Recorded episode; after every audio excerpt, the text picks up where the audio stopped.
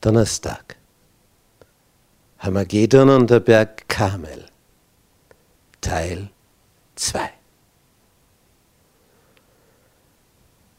Dieses Hamagedon, wo also in Offenbarung 16 alle für die Endzeitschlacht versammelt werden, ist ein Typus, ein Code, der entschlüsselt gehört.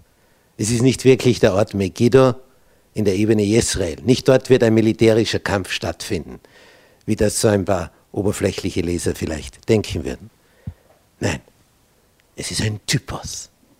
Hier fand eine religiöse Entscheidungsschlacht statt, vor 2800 Jahren, zwischen dem Götzendienst Baal gegenüber und Gott auf der anderen Seite.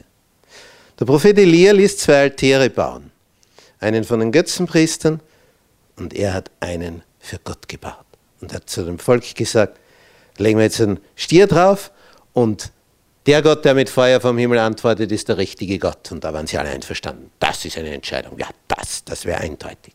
Ein eindeutig. Und die Götzenpriester rufen und rufen und rufen und rufen. Es passiert nicht. Bis in die Mitte des Nachmittags hinein. Und dann fängt Elia an. Aber er macht noch etwas. Er lässt sein Opfertier und den Altar und alles mit mehreren Eimer Wasser begießen, dass also das Fleisch von diesem Stier wetsche, batsche, nass ist. Dass man also merkt, da, da gibt es nicht irgendwelche Tricks. Manche Kritiker haben gesagt, dreieinhalb Jahre nicht geregnet und der hat kübelweise da Eimer Wasser, das auf den, auf den Stier draufzuschütten. Wie geht das denn bitte? Nach dreieinhalb Jahren Trockenheit. Ja, das ist einfach. Der Berg Karmel liegt hier am Meer. Man kann es also vom Meer herholen, das Wasser. Denn man muss es ja nicht trinken, es soll ja nur nass werden, das Opferfleisch. Jedenfalls macht er noch einen Graben rundherum um den Altar. Und das Wasser steht noch im Graben drin. Also es ist alles nass. Steine, Opfer. Und dann betet Elia. Und dann, oh, Krach, Donner, Blitz. Und der Blitz verzehrt das Opfertier, das Holz, das darauf liegt.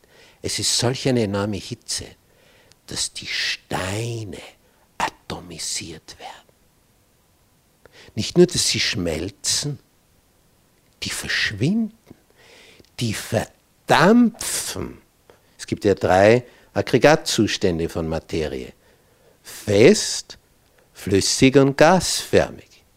Ein Stein ist normalerweise fest. Wird es sehr extrem erhitzt, kann der fließen. Siehe, wenn ein Vulkan seine Lava rausschüttet. Das Gestein, nur halt sehr heiß. Hat halt mindestens 1500 Grad oder so. Aber die nächste Stufe ist, dass der Stein so heiß geworden ist, dass er nicht flüssig ist, sondern dass er verdampft, Gas wird. Überhaupt nichts mehr da, ist in Luft aufgelöst. Und das passiert hier. Wo vorher der Altar war, ist nur mehr eine Vertiefung. Als das das Volk sieht, liegt es flach auf dem Erdboden und ruft, Elia, Elia, der Herr ist Gott. Davon hat der Prophet Elia seinen Namen.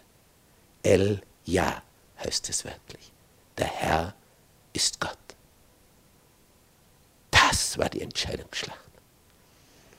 Die religiöse. Und diese Auseinandersetzung zwischen zwei religiösen Systemen, wer ist der wahre Gott, wem sollen wir folgen, wem sollen wir gehorchen, diese Endzeitschlacht ist der Typus für Armageddon.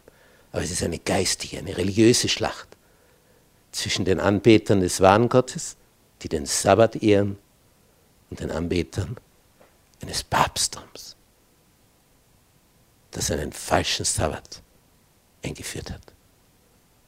Eigentlich ist es eine Anbetung Satans, letztlich, der das alles inszeniert hat.